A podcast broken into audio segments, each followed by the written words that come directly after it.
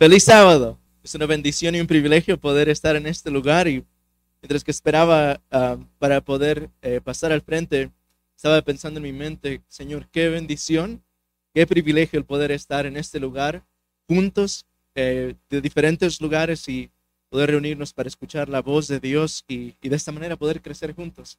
Es una verdadera bendición para mí. Así es que de esta manera quisiera invitarles a inclinar su rostro para tener una palabra de oración. Eh, de igual manera invitar la presencia de nuestro Padre Celestial. Nuestro Padre Celestial. Señor, te damos infinitas gracias por concedernos, Señor, una atmósfera celestial en este lugar. Podemos sentir la presencia de nuestro Señor Jesús en nuestro medio. Hemos escuchado tu voz hablar a nuestros corazones, Señor. Estamos grandemente agradecidos por este refrigerio, este tiempo, este momento que nos has dado a cada uno de nosotros. Y en estos momentos, Señor, al abrir tu palabra, queremos pedirte que nos ayudes a sentarnos a los pies de nuestro Señor Jesús, que podamos escuchar tu voz hablar clara y distintamente. Padre, queremos pedir por la presencia de tu Santo Espíritu, para que esté con aquellos que nos acompañan a través del Internet y las diferentes plataformas como también con nosotros, danos un espíritu de reverencia. Señor, permítenos escuchar tu voz. Háblanos, Padre, lo pedimos en Cristo Jesús. Amén.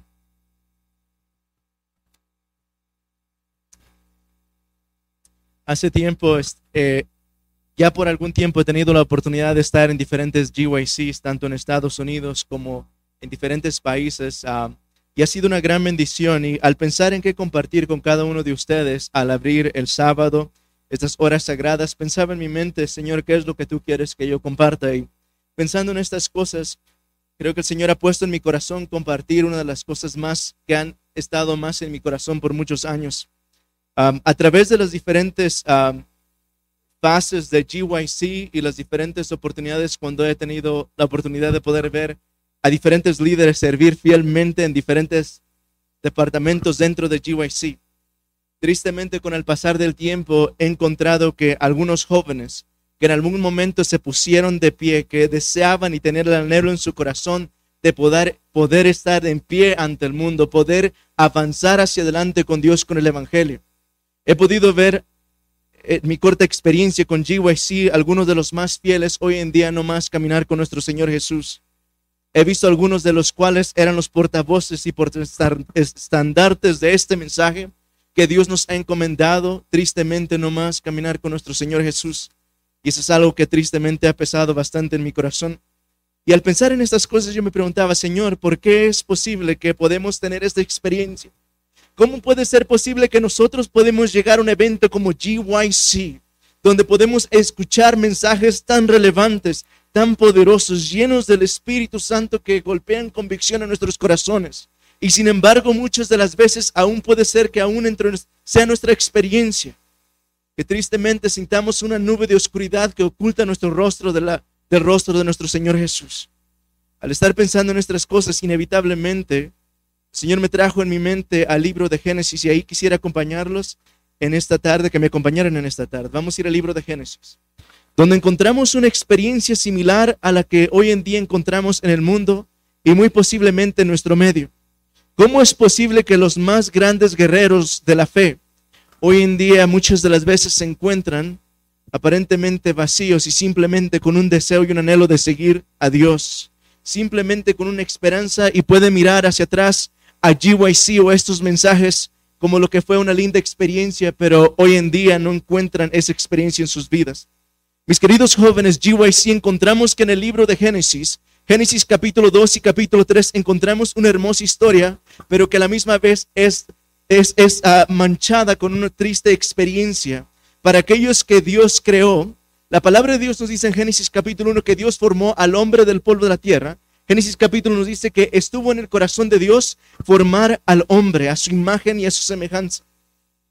Génesis capítulo 1, el versículo 27 nos dice, y creó Dios al hombre a su imagen a imagen de Dios lo creó, varón y hembra los creó. Qué precioso es poder leer estos versículos, que Dios creó al hombre, varón y hembra los creó, y dice la Biblia que Dios los creó a su imagen y a su semejanza. ¿Qué quieren decir estas palabras, mis queridos jóvenes? Esto nos enseña y nos, nos quiere decir que Dios creó a Adán y Eva para que ellos pudieran estar de pie delante del mundo. Estar de pie delante del mundo, pero no solamente estar en pie, sino estar en pie como sus representantes. Representantes en esta tierra, las generaciones que habían de venir, pero de igual manera representantes eh, delante de otros mundos. Una, una hermosa parábola del amor redentor de nuestro Padre Celestial. Ese era el propósito de Dios. El GYC de Dios en el jardín del Edén era Adán y Eva, creados para estar en pie, para reflejar la misma imagen y el carácter del Dios del universo, poder expresar y experimentar el amor de Dios. Pero esos dos encontramos que más adelante, dentro de ese amor de Dios, Dios de igual manera les presentó la oportunidad para que ellos pudieran escoger. Escoger entre alianza a Dios o alinearse de la voluntad de Dios.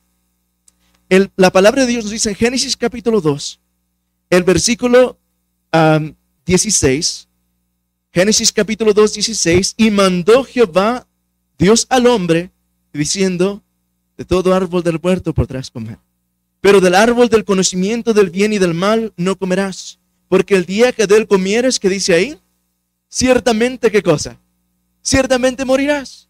En el amor de Dios, en el poder de Dios, para que Adán y Eva pudieran experimentar ese amor redentor de Dios. Dios les permitió la oportunidad de poder escoger en obediencia a Dios. Antes de esto, jóvenes, Adán y Eva nunca habían experimentado y mucho menos experimentado o tentado la muerte. Pero en esta experiencia Dios les dice, de todo árbol del huerto podrás comer, mas del árbol de la ciencia del bien y del mal no comerás porque el día que Dios comiera ciertamente morirás. Era una experiencia de fe, era algo en el cual Adán, mirando el, eh, eh, el, carácter de Dios, el amor redentor de Dios, el amor creador de Dios, cómo Dios lo creó, lo formó a su imagen, lo rodeó de todo lo hermoso que estaba en el contexto de, de su vida ahí en el jardín del Edén. Todo lo que era hermoso a los ojos lo había hecho Dios para Adán. Y esta era suficiente evidencia como para que Adán pudiera confiar en Dios absolutamente. Aunque nunca antes había él visto la muerte, era un acto de fe. Confiar en Dios y de esta manera poder alcanzar de igual manera la salvación. Tristemente la historia no queda ahí. ¿Cuán similar es la experiencia de Adán y Eva a la de nosotros hoy en día? Y también similar a la experiencia de muchos hombres a través de la historia de la humanidad encontramos que Dios a cada paso de la historia de la humanidad ha levantado hombres para que se pongan en pie delante de Él. Y así como lo fue con este, esta primera pareja, eh, Adán y Eva, al ser creados a imagen y semejanza de Dios, la Biblia tristemente nos dice en el libro de Génesis, el versículo 1, que la serpiente era más astuta que todos los animales del campo, que Jehová Dios había hecho y dijo a la mujer, con que Dios os ha dicho que no comáis de ningún árbol del huerto. La mujer respondió a la serpiente, del fruto de los árboles del huerto podemos comer, pero del fruto del árbol que está en medio del huerto, dijo Dios, no comeréis de él ni lo tocaréis para que no muráis. Entonces la serpiente dijo a la mujer, no moriréis, pero Dios sabe que el día que coméis de él serán abiertos vuestros ojos y seréis como Dios conocedores del bien y del mal. Mis queridos jóvenes, encontramos en estos versículos algo tan sorprendente. Una de las, la peor crisis que ha experimentado la raza humana y que muy tristemente muchos de nosotros experimentamos. La Biblia nos dice en el versículo 6 que al ver la mujer, al ver la mujer, que el árbol era, ayúdenme, ¿qué dice ahí? El árbol era bueno para qué? Era árbol, árbol era bueno para comer, agradable a, ¿qué dice ahí? A los ojos y deseable para alcanzar la sabiduría, tomó de su fruto y comió y dio también a su marido, el cual comió al igual que ella. Es muy interesante poder analizar el versículo 6 en la palabra de Dios de Génesis capítulo 3. La palabra de Dios nos dice claramente que Dios en Génesis capítulo 2 presenta a Dan y Eva el árbol de la ciencia del bien y del mal. Y dice que de este árbol nunca, de este árbol no comerás porque el día que del comieres, ciertamente morirás. Dios era todo para Adán y Eva. Dios era el creador, era el que les había, el que, el, su proveedor. Dios era su sustentador. Dios era la vida y el sustento de Adán y Eva. Dios era un padre, Dios era un amigo, era absolutamente todo para esta pareja edénica. Y de repente en Génesis capítulo 4 entra un extraño, completamente extraño. Y de un lado tenemos a Dios que dice, del árbol de la ciencia del bien y del mal no comeréis porque el día que del comieres ciertamente morirás. Pero este extraño entra y dice ciertamente que le dice, no moriréis. Si no sabe Dios que el día que del comieres llegaréis a ser como Él. Vuestros ojos serán abiertos. Y mis queridos jóvenes, en este contexto, cuando hay un Dios amoroso, el sustentador, el proveedor de Adán y Eva, el que los ha creado, el que les ha dado las notas más alegres de su vida, les ha dado vida y vida eterna, e, este mismo Dios, en vez de escoger alianza y fidelidad a Dios, Adán y Eva tristemente escuchan y ceden a la voz de Satanás.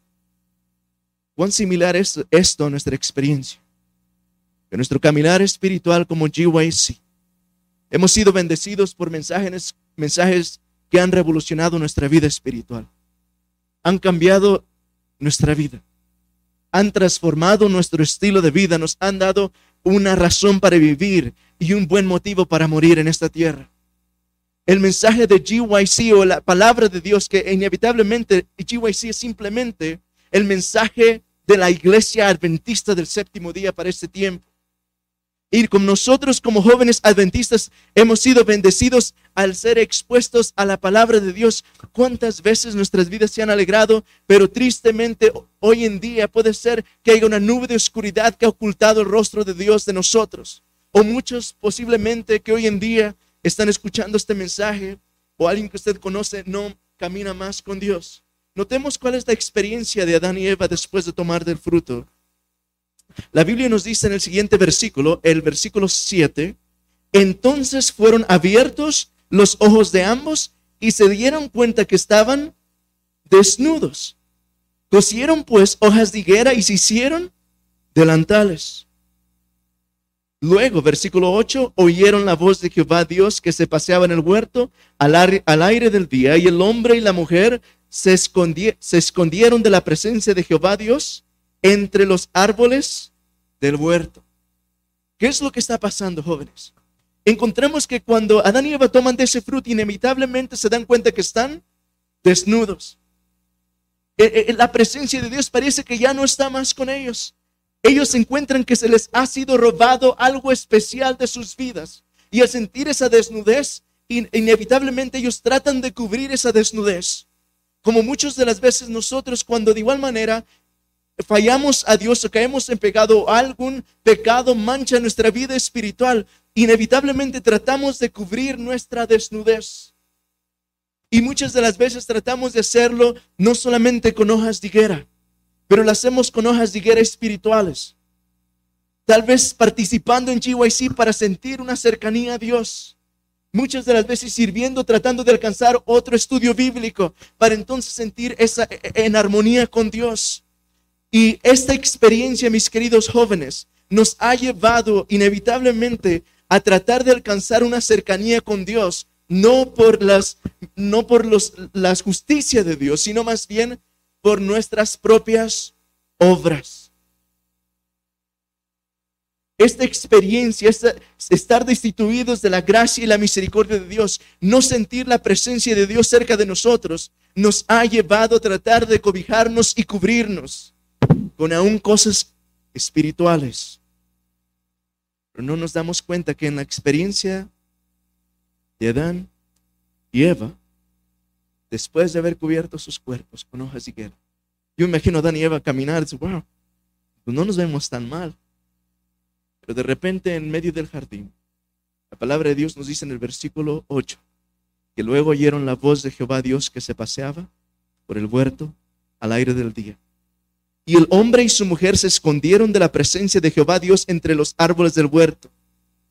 ¿Cuál fue la experiencia de Dan y Eva? Cuando ellos cubren sus cuerpos, se siente que ya están bien, pero después escuchan la dulce voz de Dios en medio del jardín.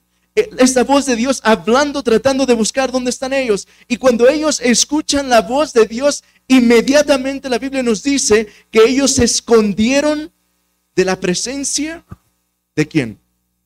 Se escondieron de la presencia de Jehová Dios entre los árboles del huerto. Mis queridos jóvenes, al, al pensar en estar de pie, de pie ante el mundo, al tratar de experimentar este mensaje, al meditar en estos mensajes que hemos escuchado, al tratar e intentar determinar la obra de Dios que Dios nos ha dado en el contexto de nuestra vida, en nuestra vida personal, ¿cómo es posible que yo pueda estar en pie? Vemos la experiencia de Adán y Eva, que cuando Dios viene a hablar a ellos, inmediatamente ellos corren y se esconden de la presencia de Dios. Interesantemente, hoy en día pudiéramos decir, pero pastor, eso pasó allá en el jardín del Edén.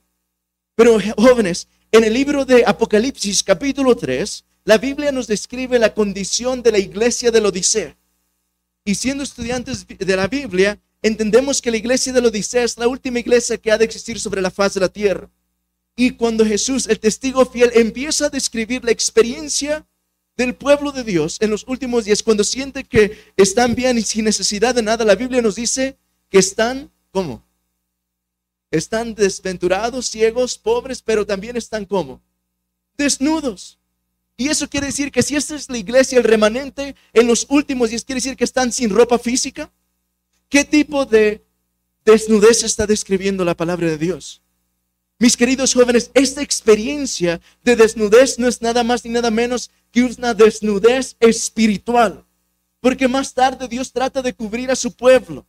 Hablando de las, de las ropas de justicia, en, en Apocalipsis capítulo 19, versículo 8, encontramos entonces que si el pueblo de Dios, el testigo fiel que es nuestro Señor Jesús, lo describe como estando desventurado, pobre, ciego, pero también desnudo, ¿Qué pasa cuando Adán y Eva están desnudos y escuchan la voz de Dios?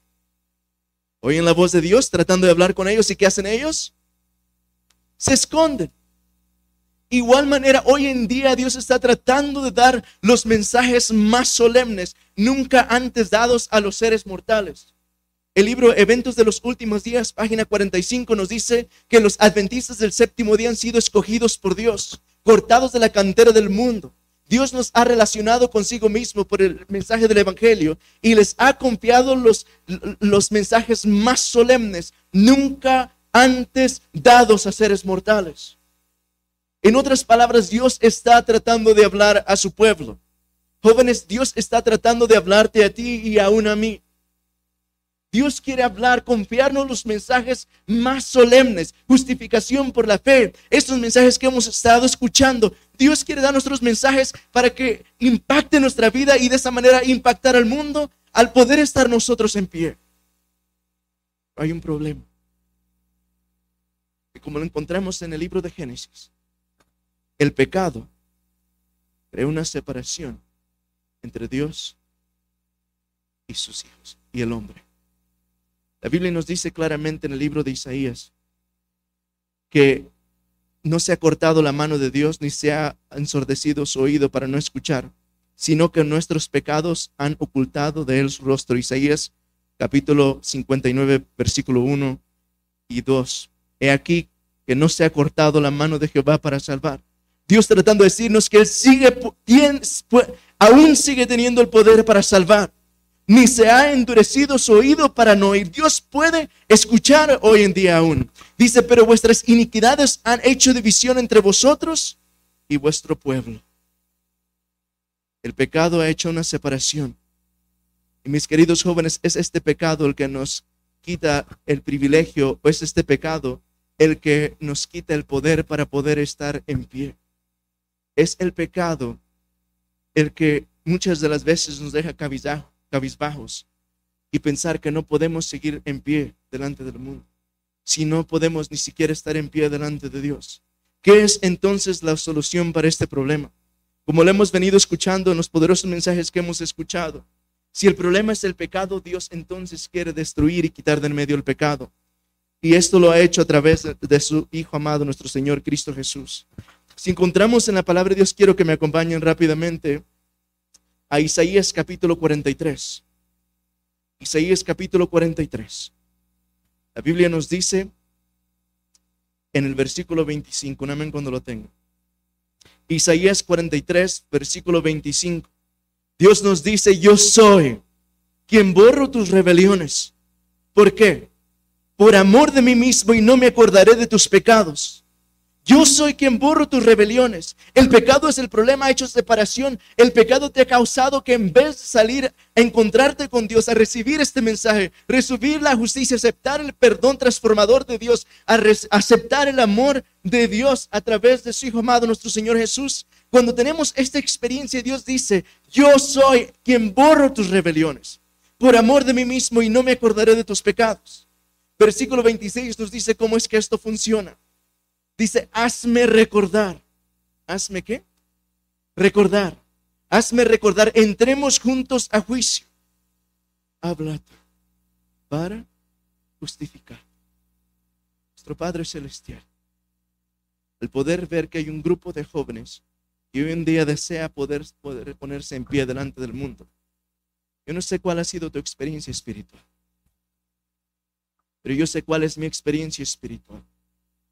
Yo no sé qué es lo que Dios está haciendo en tu vida, pero ciertamente te digo, mi querido joven, que hoy en día Dios quiere que nosotros podamos estar en pie delante del mundo. Y para poder hacer esto es necesario poder permitirle a Dios que sane, que sea, que nos dé el antídoto al pecado, lo cual es su sacrificio. Él nos dice, yo soy quien borro tus rebeliones y no me acordaré de ellas por amor a mí mismo. ¿Qué es lo que tengo que hacer? Dios dice, hazme recordar, hazme recordar. Entremos juntos a juicio.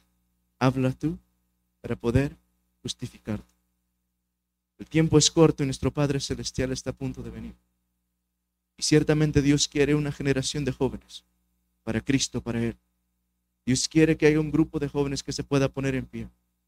Pero mis queridos jóvenes, como encontramos en Génesis capítulo 3, el pecado no solamente nos separa de Dios, pero dice espíritu profecía que aún nos quita la habilidad de poder conocer. El pecado nos paraliza completamente. Quisiera cerrar con esta cita de espíritu profecía. Se encuentra en el deseado de todas las gentes, página 699.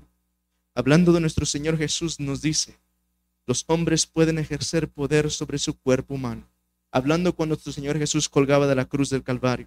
Los hombres pueden ejercer poder sobre su cuerpo, pueden herir sus santas sienes con la corona de espinas, de espinas, pueden despojarle de su vestidura y disputársela en el reparto, pero no pueden quitarle su poder de perdonar pecados.